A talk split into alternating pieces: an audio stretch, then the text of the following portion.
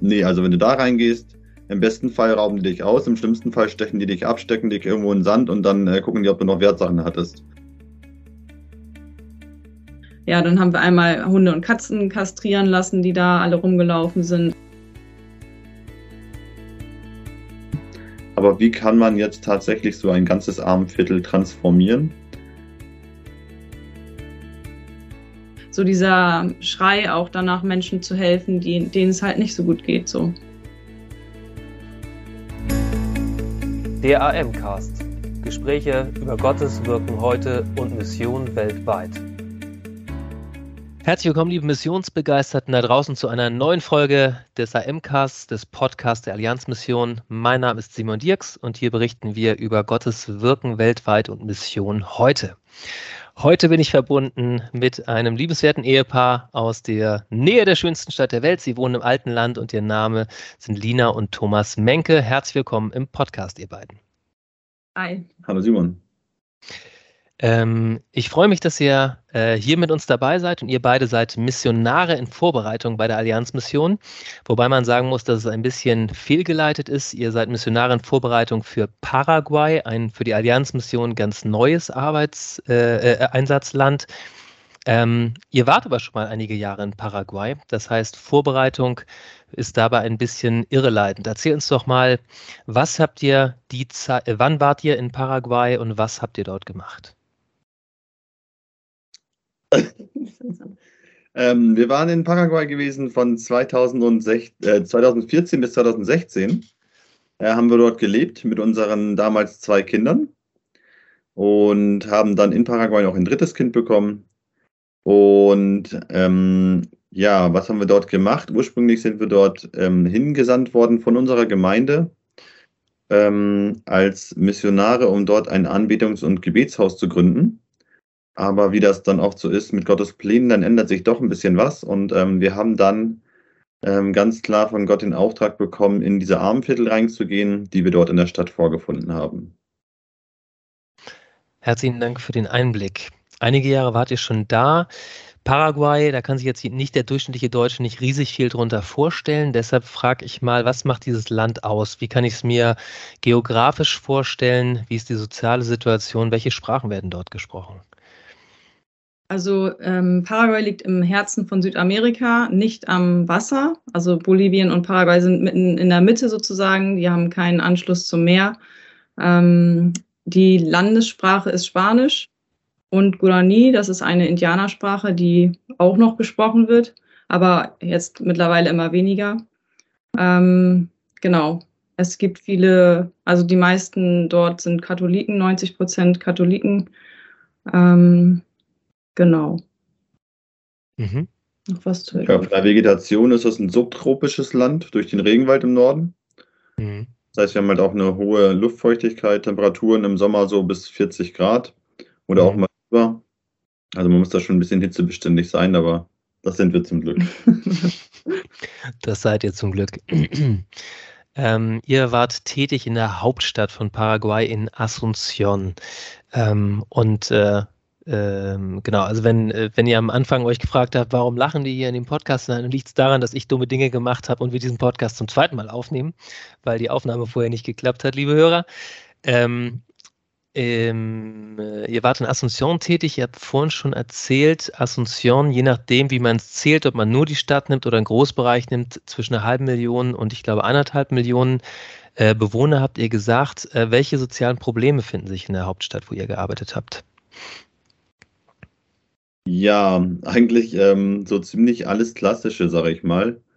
Ähm, was wir jetzt im Armenviertel, wo wir am meisten Einblick haben, äh, entdeckt haben, ähm, sind zum Beispiel Drogenabhängigkeiten, Alkoholabhängigkeiten, ähm, dass die ähm, Mädchen sehr früh schwanger werden, also zwischen 12 und 14 bekommen die Mädchen da ihr erstes Kind.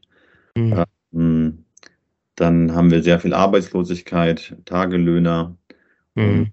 sehr, sehr schlechte Bildung. Also wir haben viele Leute getroffen, auch Erwachsene, die Analphabeten sind, die mhm. nicht äh, keine, kein Mathe und kein äh, Spanisch, also die Grundkenntnisse noch nicht mal ähm, gelernt haben im Leben. Mhm.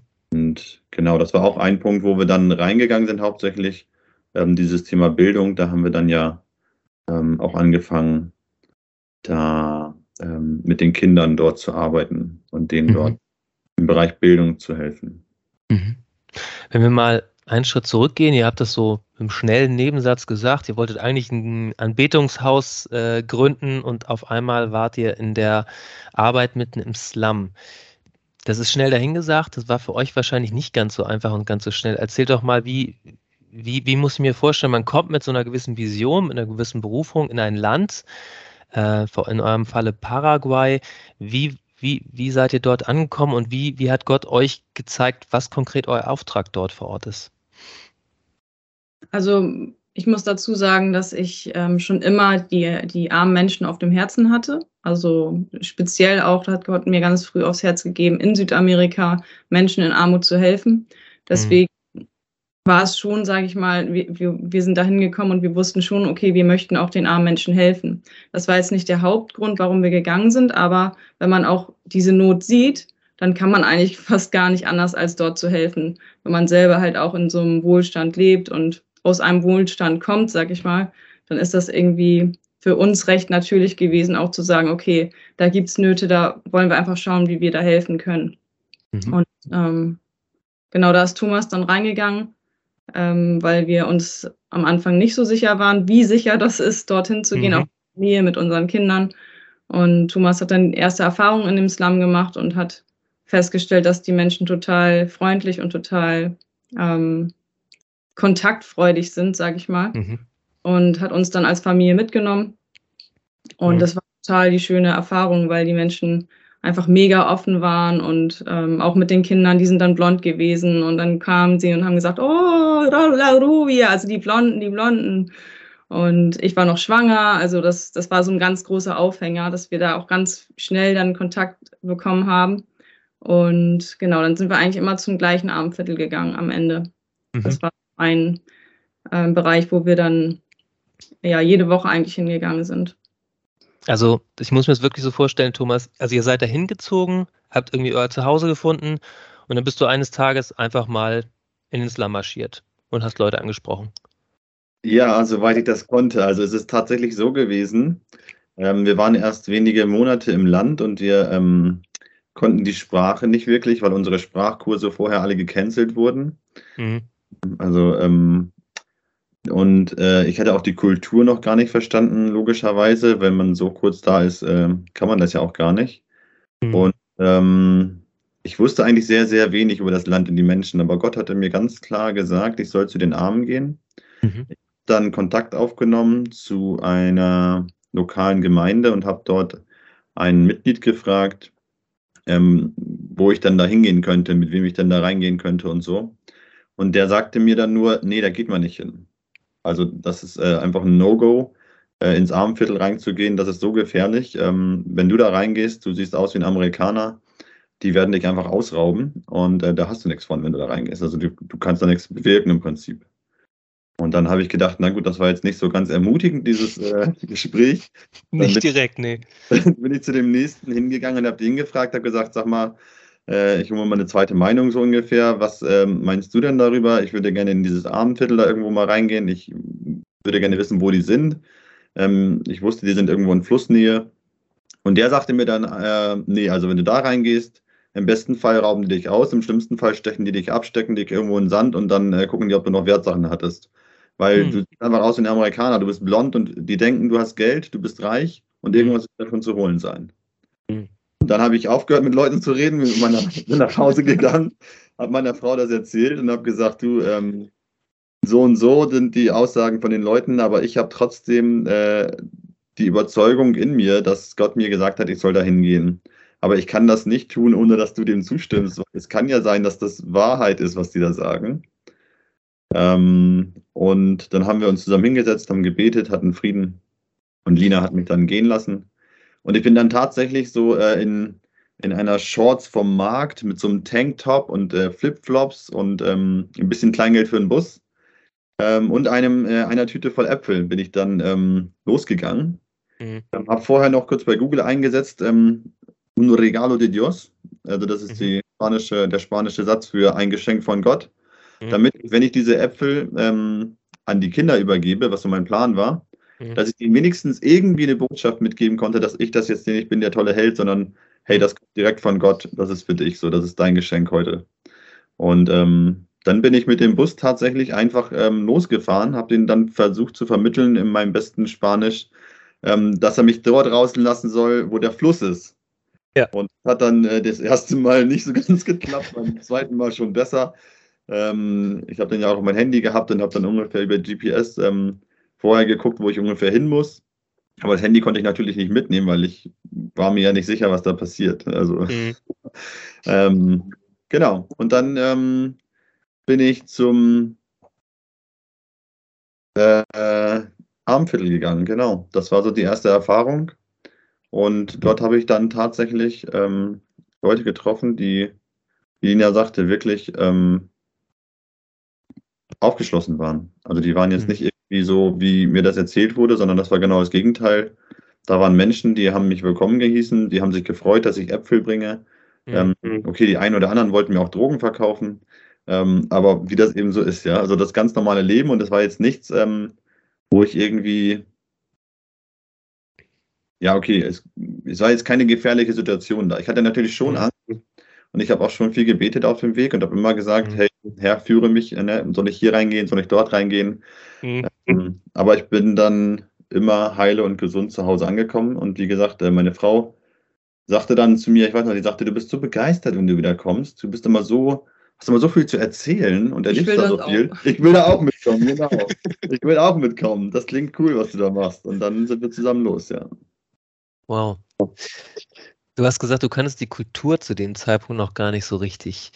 Ähm, ich erlebe immer, dass, ähm, genau, also ich sag mal, die in Tiefe zu verstehen, wie unterschiedlich Kulturen sind, das braucht viel, viel Zeit und ist oftmals gar nicht so einfach zu vermitteln. Was würdet ihr sagen, was sind, ähm, was sind für euch als Deutsche die Dinge, wo deutsche und paraguayische Kultur am meisten auseinandergehen oder auch, wo sie zueinander passen? Also auseinandergehen würde ich tatsächlich sagen, die Deutschen sind ja sehr direkt. Also wir sagen einfach unsere Meinung und das ist auch okay in Deutschland. Ähm, Mhm. Ich kann ganz einfach sagen, ich mag das oder ich mag das nicht. Jetzt, wenn ich jetzt irgendwie ein Essen bekomme oder so, dann oder ich bekomme irgendwas angeboten, dann kann ich einfach antworten und sagen, nee, ich mag das nicht. Und dann ist Mhm. das für den anderen auch okay, weil das verletzt jetzt nicht so sehr, sondern das ist einfach meine, meine persönliche äh, Wahrnehmung oder mein persönlicher Geschmack oder was auch immer so, ja.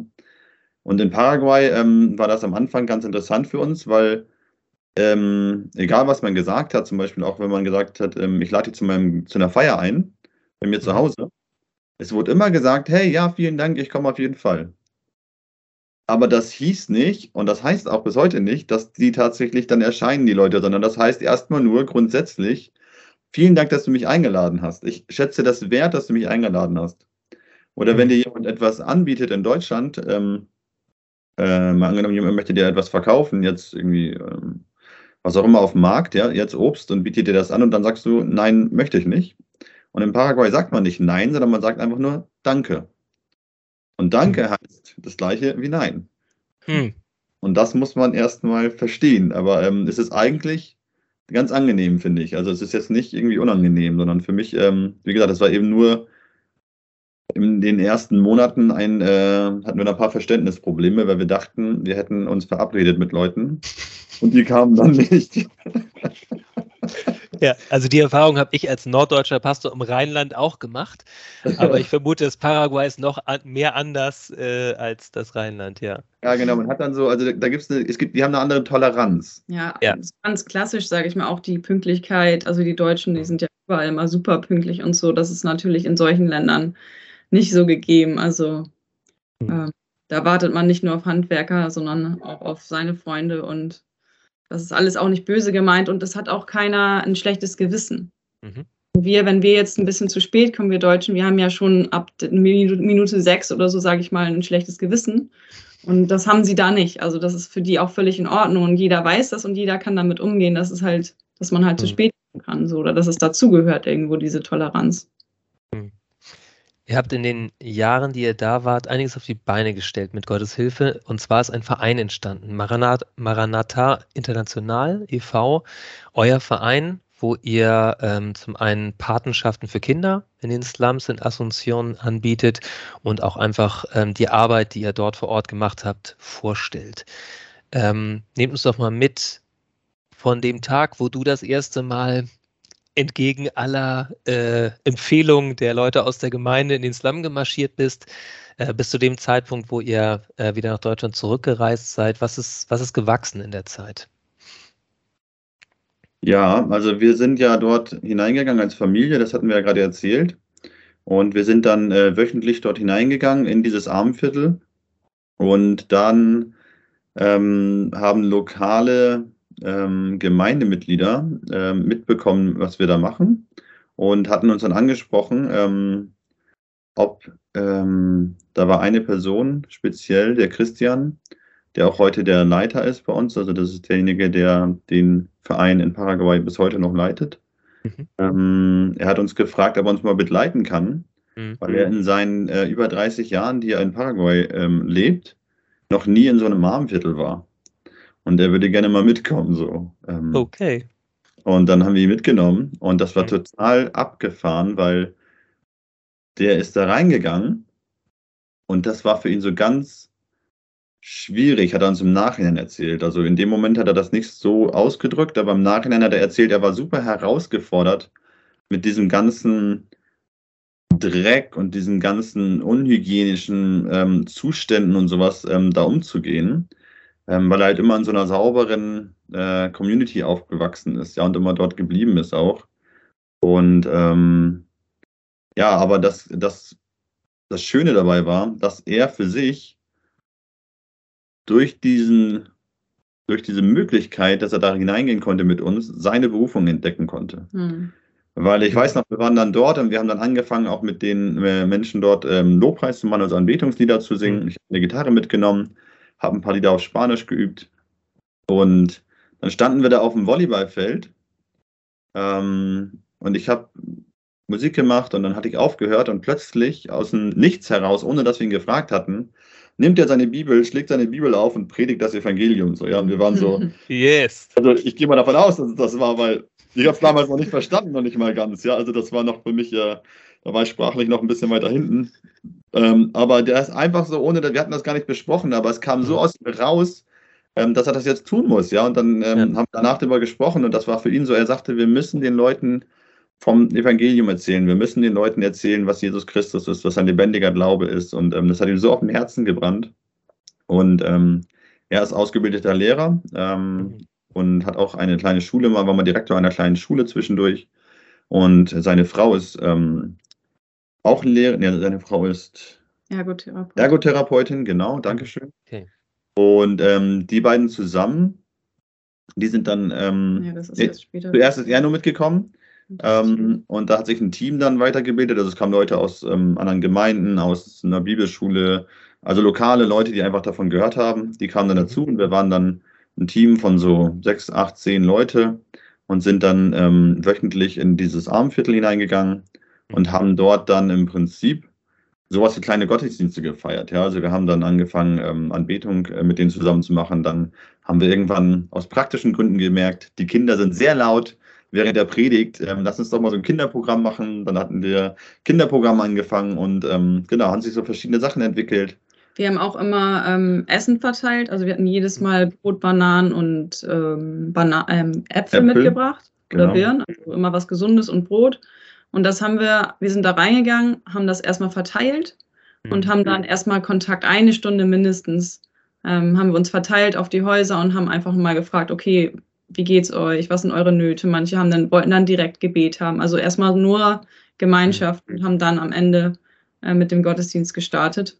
Mhm. Und daraus äh, sind dann auch so ein paar Projekte entstanden. Also wir haben dann einmal komplett alles aufgeräumt mit den ganzen Menschen zusammen, haben da so eine riesige Aufräumaktion gemacht mit dem ganzen Müll wegbringen und ja, dann haben wir einmal Hunde und Katzen kastrieren lassen, die da alle rumgelaufen sind. Also es hat sich dann immer alles so entwickelt, dass irgendjemand Beziehung zu irgendjemand hatte und dann ähm, hatten wir auch mal von einer Musikschule ein paar Leute da, die sich das angeguckt haben, also eine christliche Musikschule.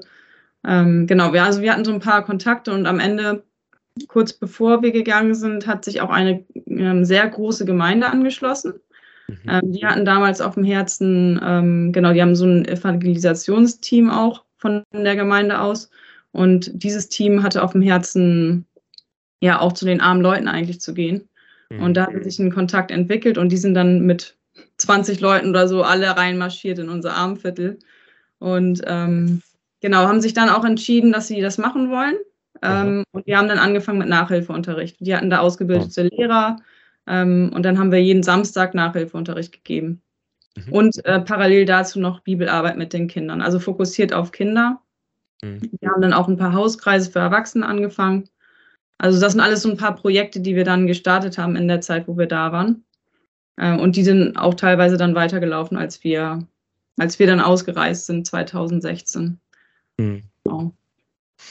Ja, wow. Man wird berufen als, äh, wird von Gott berufen als Missionar, um Lobpreis zu machen äh, in Paraguay und am Ende kastriert man Hunde und Katzen. Siehst du Gottes, Gottes Wege sind schon sehr anders manchmal. Ja, das stimmt. ja. Haben die nicht Reden persönlich kastriert, aber nee, es, es beruhigt mich. Bleib dabei auf jeden Fall, ja. Ja, reden wir, reden wir von Berufung. Ähm, genau, ihr habt also einmal, genau, einmal ähm, ist es so, dass sie momentan sozusagen mit einem neuen Ruf wieder in die Richtung startet. Ich würde noch einmal zurückgehen zu der Frage, ähm, du Lina hast gesagt, für dich war immer schon klar, dass du äh, armen Menschen besonders dienen willst. Wie hat Gott dir das klar gemacht und wie viel ist für euch seinerzeit erstmalig klar geworden, dass es speziell nach Paraguay geht? Hm, das ist eine gute Geschichte. Nee, aber ähm, genau, ich habe das eigentlich, ich kann gar nicht so genau sagen, ich, mich, ich bin gar nicht christlich aufgewachsen und ich habe mich mit 14 bekehrt und bin dann auch in der Gemeinde gegangen. Und ab dem Zeitpunkt war mir irgendwie klar, nach der Schule wollte ich eigentlich äh, so ein FSJ machen und wollte eigentlich nach Südamerika. Und das hat dann alles nicht funktioniert, aber es war halt auf meinem Herzen. Ich kann jetzt nicht genau sagen, warum es da war, aber so dieser Schrei auch danach, Menschen zu helfen, die, denen es halt nicht so gut geht, so, mhm. die halt in dieser Armut leben. Und als ich das, ähm, als wir uns dann kennengelernt haben, habe ich, hab ich das dann mit Thomas geteilt und mhm. er hat gesagt, ja, cool, ist irgendwie eine coole Vision und eine coole Berufung so, aber ich möchte in Deutschland bleiben. Und da war erstmal für mich okay, ich möchte diesen Mann trotzdem heiraten. habe ich dann auch. Und habe das dann einfach, sag ich mal, vor Gott, oder ich habe es einfach Gott hingelegt und habe gesagt, hey Gott, wenn es wirklich dein Ruf ist, dann wird das kommen und, und zwar zur richtigen Zeit. Und hatte dann eigentlich auch gar nicht mehr so einen Stress damit. Ich wurde jetzt nicht gedrängt, okay, ich muss da jetzt immer wieder in diese Richtung und immer wieder mit ihm sprechen. Das war gar nicht so, sondern irgendwann hat Gott sein Herz verändert. Mhm. Und ähm, irgendwann kamen wir dann wieder auf den Punkt, dass wir gesagt haben, okay, irgendwie könnten wir uns das doch vorstellen jetzt, nach ein paar Jahren so. Und da hatten wir ja schon Kinder und dann hat Thomas auch eine Vision über Paraguay bekommen. Das habe ich gar nicht so speziell gehabt. Ich, für mich war einfach nur Südamerika und Armut. Mhm. Ähm, ich weiß nicht, ob du das noch kurz erzählen magst.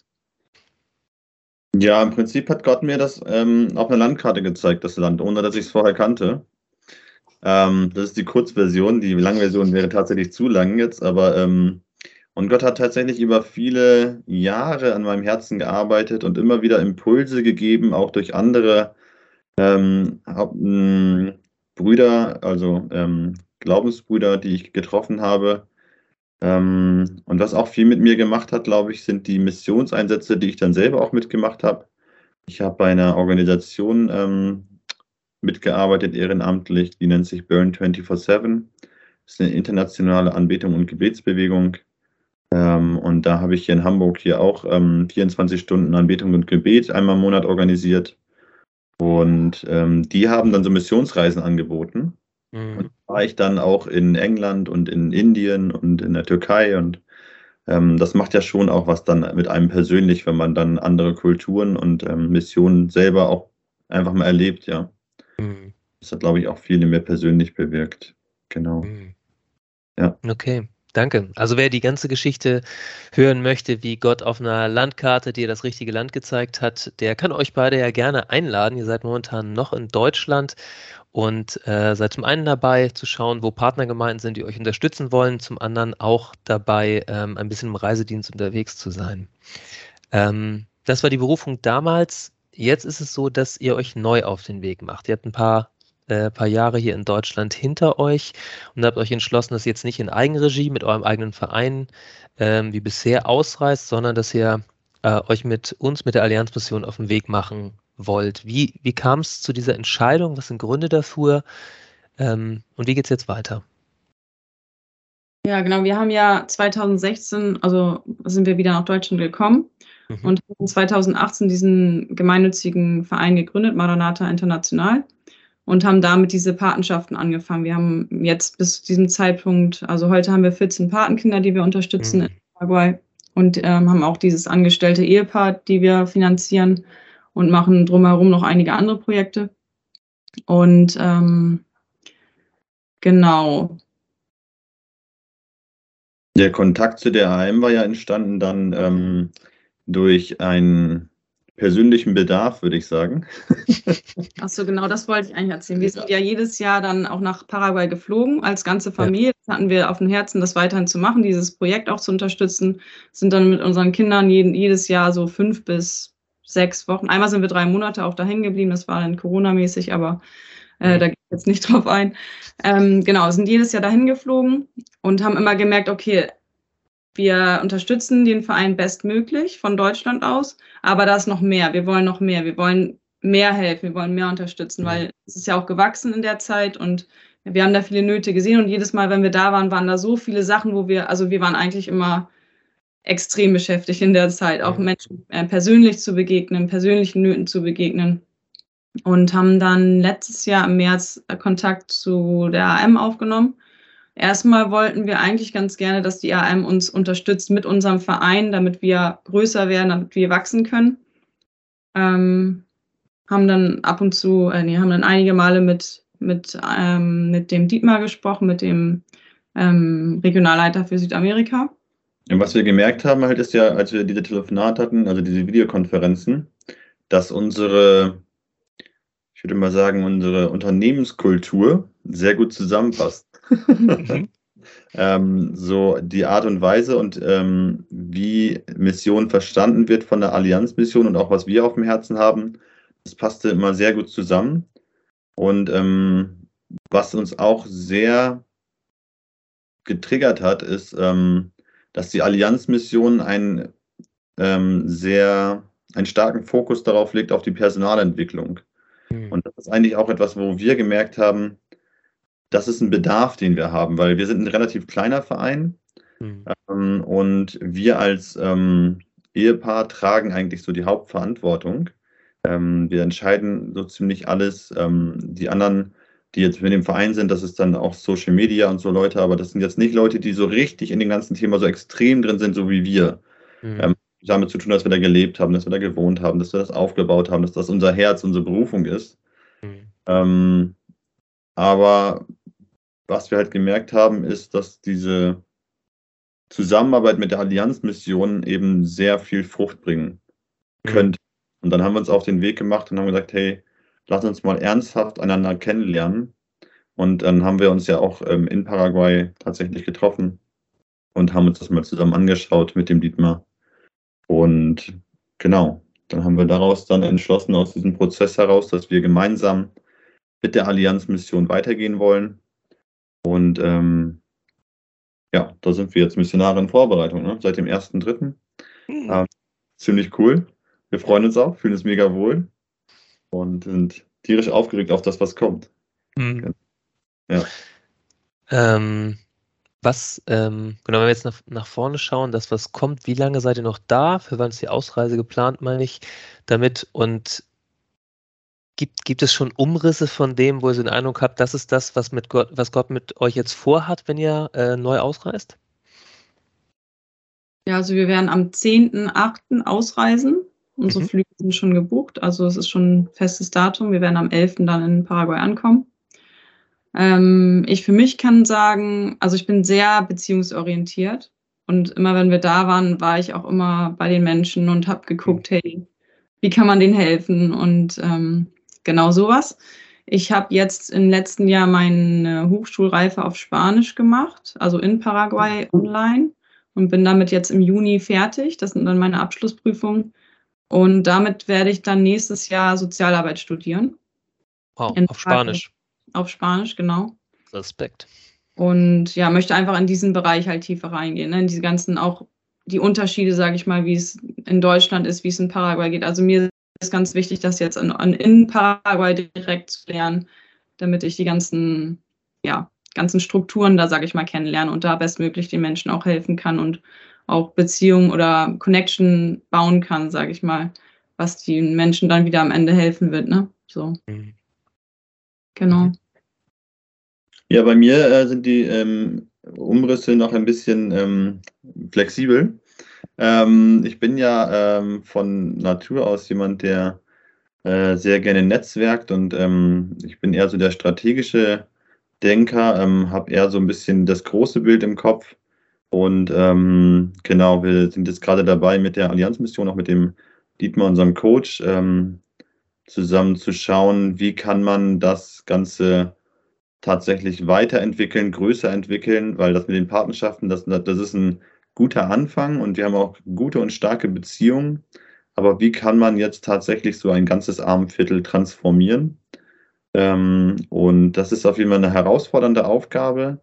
Ähm, und meine aktuelle Strategie sieht vor, ähm, wie gesagt, viel zu Netzwerken. Ich habe ganz viele Kontakte zu vielen verschiedenen Organisationen, ähm, auch viele christliche gemeinnützige Organisationen und auch Firmen und ähm, werde gucken, wie weit mir das hilft, da tatsächlich ein Netzwerk aufzubauen, um das Netz dann zusammenzuziehen an diesen Ort, dass wir dort zusammen fokussiert arbeiten können. Ja. Das ist so meine Strategie.